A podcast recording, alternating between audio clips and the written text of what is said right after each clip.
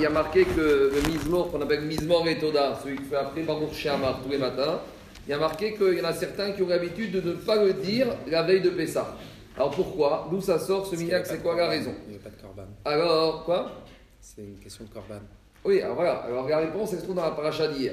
Dans la paracha d'hier, on a parlé du Korban Toda. Le Korban Toda, c'est le Korban de remerciement. C'est un animal, c'est un shlamim qu'on a amené pour remercier Akadosh Baruch soit euh, euh, parce qu'on est content, ou soit parce qu'on a eu quatre situations. C'est les situations du Gomer, on a été malade, on est sorti de prison, on a traversé le désert, ou on a guéri. Et donc, on a amené l'animal. Et avec cet animal, on a amené 40 pains. Dans ces 40 pains, il y en a 30 qui étaient matzah et 10 qui étaient chametz. Ça, c'est règle. Après, il y avait une règle de consommation de ces pains. La Torah nous dit que ces pains devaient être consommés dans le même délai imparti que la viande. Et dans le Korban Toda, la viande devait être consommée le soir et le lendemain toute la journée, Yom Varaïla. Donc de la même manière, les 40 pains devaient être consommés le soir et le lendemain. Mais à part ça, il y a un autre din. C'est qu'on ne doit pas laisser du Korban ni du pain, des 40 pains. On doit tous les consommer avant le lendemain soir. Et si on les a laissés, c'est ce qu'on appelle notar, c'est en plus, et on doit le brûler, et il ne faut pas arriver à une situation comme celle-là.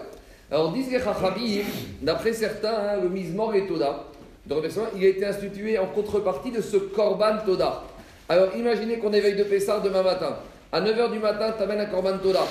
Maintenant, dans ton Korban Toda, tu as 40 pains. Tu en as 30 qui sont matzah, ça, ça va. Mais tu en as 10 qui sont chametz. Ces 10 qui sont chametz, est-ce que tu vas avoir le temps de les manger avant 11h15 du matin? Non. Donc tu vas pas les manger et les terminer. Tu vas pas les terminer, ils vont se retrouver notards. Donc ça, tu as déjà transgressé l'interdiction de laisser des corbanotes, des coachim en surplus. Et après, tu vas devoir les brûler. Donc à cause de ça, hein, c'est pour ça qu'on avait l'habitude de ne pas amener au temple la veille de Pessah le 14 Nissan, le Korban Toda. Et c'est pour ça que dans certaines communautés, on a l'habitude de ne pas lire le mise-mort la veille de Pessah parce qu'on considère que ce mise-mort vient en contrepartie du Korban Toda. Donc ça c'est une première façon de voir. Et ceux qui ont l'habitude de lire disent que ce mise-mort, c'est sûr qu'il parle du Korban Toda, mais il est avant tout un remerciement pour Akadosh Baruch. Et c'est pas Midin, mise-mort qui remplace un Korban, c'est Midin, mise-mort pour remercier Akadosh Baruch. Et ce qui est intéressant, c'est que même minag existe aussi la veille de Tisha B'Av.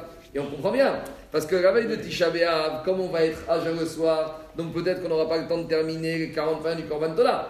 Alors, à cause de cela, c'est pour ça qu'il y en a qui aussi l'habitude de ne pas lire le Mizmor et Toda. Maintenant, s'il y en a qui le lisent, c'est pas la peine de leur tomber dessus, parce qu'on peut très bien lire le Mizmor Toda comme un Mizmor de remerciement et pour dire merci à Dieu. C'est ce qu'on dit. Il y a un Imanu pour les miracles et les bienfaits qu'il nous fait tous les jours. Et c'est à ce titre-là qu'il y en a certains qui, même veille de Tisha B'Av et même veille de Pessah, ils vont lire Mizmor et Toda pour ne même y C'est pas on on le lit pas.